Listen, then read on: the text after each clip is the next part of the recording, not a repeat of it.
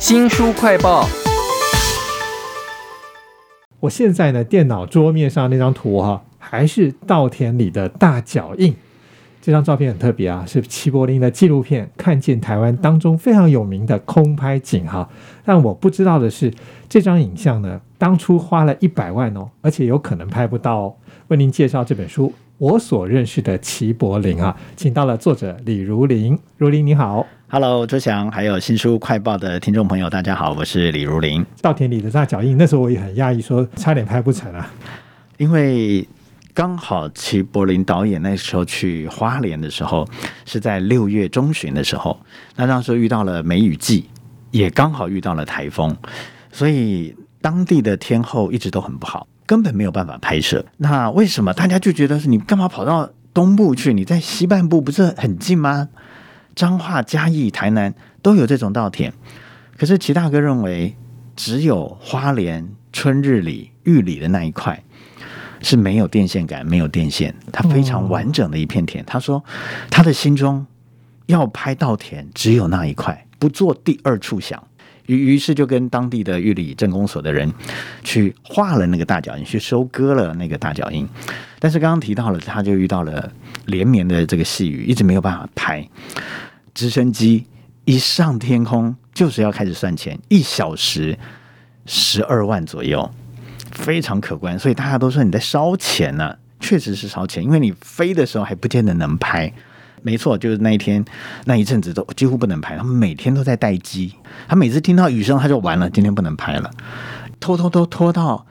另外有一个台风要来了，被航空公司讲说，你非得给我回来不可，要不然我的飞机会留在花莲那个地方，根本没有办法停好，会有安全上的问题。所以那一天，他他他趁着最后一天的时候，是最后一天哦，他到了田里面，他就跟所有的这些农夫，还有这些乡公所的人。说抱歉，就是说我我让你们等了一个礼拜，但是都没有拍。我们现在要回去了，我来道歉，也谢谢你们的支持。地上都是泥泞，所以他就不小心跌倒了，跌到额头。所以大家说：“哎，你真的是五体投地。”他整个跌到田埂上面。他说：“看这样会不会感动到上天？”结果齐大哥还是不死心，他就觉得：“哎，那个空气的湿度好像有点改变了。”嗯，那他这个人呢？没有办法做决定的时候，他就会拿拿那个两个硬币丢一下，哎，结果是醒 boy。再加上他对于天后的一些观测，他就觉得有机会拍。哎，真的再再看一下云图，觉得好像有一个空档，他又赶快跑回去叫大家准备，我们要拍了。那他就觉得很奇怪，你早上才告诉我不要拍，哎，现在马上就要拍。果然，他就在那个短短的时间之内飞了三趟。所以，就像刚才周翔提到的，你的桌面或者是更大的输出，大家都有稻田里的大脚印这个照片，其实就是他很坚持之下完成的。那后面就有人讲说：“哎，那如果你当初把播的时候不是醒播怎么办？” 他说：“什么怎么办？我把的就是醒播呀，我根本没想到这些啊，结果一拍就完成了。完成了之后，马上就从南部一直绕绕绕飞。”然后就遇到了大雨，一直飞到台中清泉岗安全落地。没有想到这张照片有这么多的故事哦，非常感人，都在我所认识的齐柏林这本书当中哈。一代空拍大师的真实人生，见证他的坚持、梦想与守候。作者是李如林。你刚刚讲的这个故事的背后，其实还有讲到说，好像因此而改变了那个航空公司计价的方式。对对对对，很多的秘辛都在这里头啊。是是，如林花了很多的时间做了采访，然后调查。那这本书其实还有一个很特别的一点，一开始第一篇用一种时间顺序让我们。看到航管的通话记录，有一段描写让我觉得非常印象深刻。说那时候直升机上面的陀螺仪镜头哈，突然仰角拍到了天空，对，机身抖动，就很有现场感，就知道说是在讲齐柏林坠机前发生的事情哈。是。他最后的时光其实有一个巧合啦，就是我那时候也在花莲，我在玩，走我自己的行程。突然看到了新闻讲到这件事的时候，我也很讶异，因为就在我去玩的地方的附近不远啦。那当时你在哪里？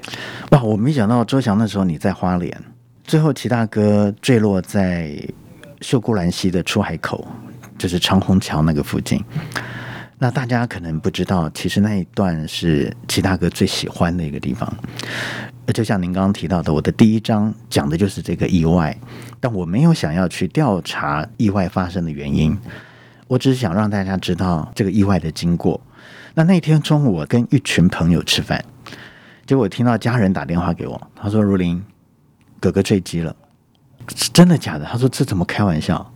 坠机了？”我说：“那人呢？不知道，只知道他已经联络不上了，已经坠机了，生死都还不知道。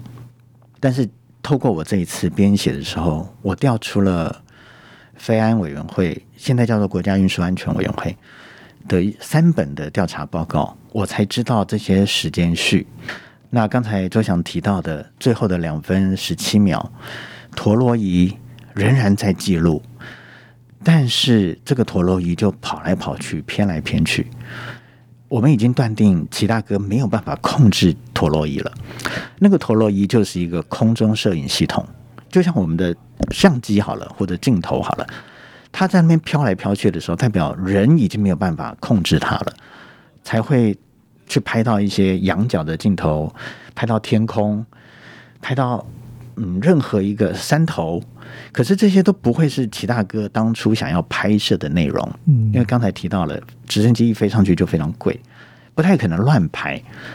那也因为这样子，从这最后的两分十七秒的影像里面，得知他第一次拍到仰角、拍到螺旋主旋翼的时候，它的转速还是百分之九十七，还是正常的动力输出。但第二次再拍到仰角的时候，只剩下百分之三十六了，代表什么？这个主旋翼的动力不足，它已经往下掉了。那最后的时候，掉的速度是每秒几乎两层楼，哎，它虽然不是自由落体，所以最后的这两分十七秒，确实也记录了当下最后的一些影像记录，然后也让飞安会好好做了一些研究调查，而且最后触地的那一个阶段，齐大哥的脚是很反射性的抬了起来，我们有看到那个玻璃窗上面脚抬了起来，你就知道已经大事不妙了。如林其实是老记者啦，所以你的文笔非常的生动的还原了他那时候发生的事情。我所认识的齐柏林，当然那时候他在拍《看见台湾》的第二集，对，能够成为一个有名的人之前，其实默默无名的齐柏林花了很多时间在他国公局那边拍的那个影片。对对对那我觉得这本书就有很多他的故事，他很红之前发生了什么事，听说他是有惧高症惧高症，对对对，我都不知道哎。所以如林在里面放了很多，比如当时很惊险的各种的画面。对，齐大哥有惧高症，每一个人听来都觉得可笑。你不是在搞空拍，你还有惧高症？对，可是他一上飞机之后，他看到这些影像，他开始拍摄，非常专注，他就忘了有惧高症。一直到什么情况？一直到好几次的颠簸，几乎自由落体，接近了山头、树冠丛，好几次贴近了海边，他才开始会害怕。那我在这里面有提到几段，齐大哥觉得哇，大势已去，可能不久于人世那种几次的经历。有几次它贴近海面飞的时候，突然有不稳定的气流，几乎已经没有办法再往上拉，然后就可以看到海面上螺旋翼打出来的水花，已经这么近了。还有几次呢，是他们的飞跃在山谷间，教官觉得说这样再飞下去可能会有流龙的那个线，很危险，就开始避。结果才刚避开没多久，眼前就一条流龙的线就在他们的眼前。啊，如果再往下飞的话，整个整个螺旋桨会被它打断。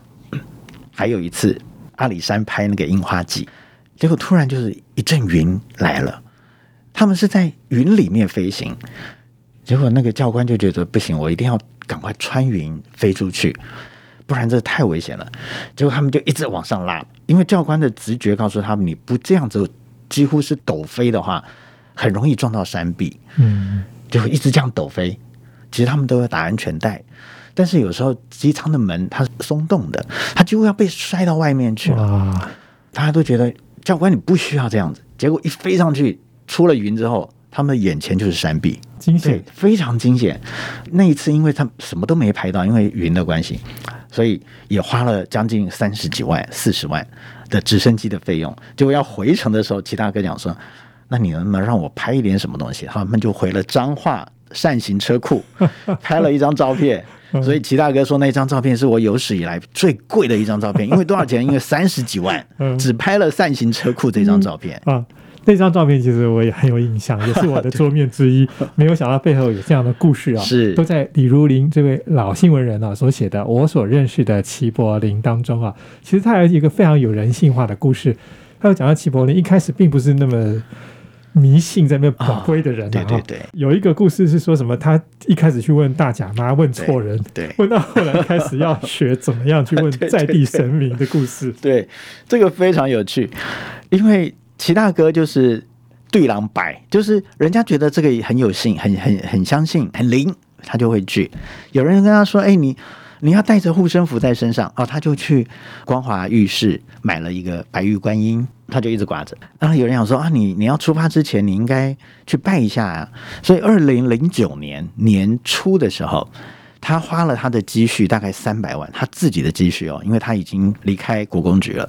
他说：“当我拍完之后，你们就知道我要做什么事了。因为他在空中拍摄的时候，他就觉得只有我看得到这个画面，你们都看不到。”我想要做什么事情，你们都不知道。我拍给你们看。那要飞的时候呢？因为也是一样，遇到天候不是很稳定。那时候是三四月间的时候，好，他就去了大甲，因为人家跟他说大甲镇南宫，大甲妈很准很灵，你赶快去拜。他就去拜了，怎么保都保不不。结果里面的那个庙庙方的人员就跟他说：“你是要问什么？”他说：“我是要问天气啦，因为我要飞啊，怎么样天气？”哎呀。天气不是大甲妈管的，是吴七妈朝员工的吴七妈，好吴七妈管的啦。你要去朝员工那边去问啊。他说：“哇，恍然大悟。”他说：“原来大甲妈不管天气。”好，他就跑去了吴七妈。去了之后呢，马上看到吴七妈就跪下来，就开始保播，保了九次都没有播。然后里面的那个阿妈、那阿婆就跑出来讲：“跟阿里奇贝本虾米？”然后他说：“我们天气啦，哈，当时以后。”呃，妙方的阿婆就跟他说：“你要用台语啦，然后你要讲台语啦，哦，吴七妈听我够意啦，你要讲台语。”哦，他又恍然大悟，他说：“可是他不太会讲。”他说：“没关系，我帮你问。”问了一次就行不会哇。然后那一次要他跟他怎么飞呢？希望他从南部，从台中清泉港往南飞，台南、高雄、屏东绕飞南台湾、台东、花莲。再往北飞，转一圈回来，这个是一个逆时针的方向。那有趣的是，气象人员跟他说：“你应该顺时针方向飞。”他就想说：“啊，既然我已经问了吴七妈，那我就照着吴七妈给的指示飞。每次一飞离开当地就下雨，一飞离开当地就下雨。他就顺着吴七妈给的逆时针的方向飞，飞完三天，全台湾拍完，哇，结束。所以之后呢？”他只要经过台中，都会去买一个咸蛋糕，去谢谢吴七妈。哇，那个吴七妈竟然也当起航管员、气象预报员，对，都在这本我所认识的齐柏林当中，有很多他的故事，是是是，都有赖于这个李如林，跟他又熟，然后又做了很多采访，是，然后告诉我们都是我们以前看不到的故事。非常谢谢如林为我们写了这本书啊，谢谢各位，也请记得帮我们新书快报按个赞、分享以及留言哦。我是周翔，下次再会。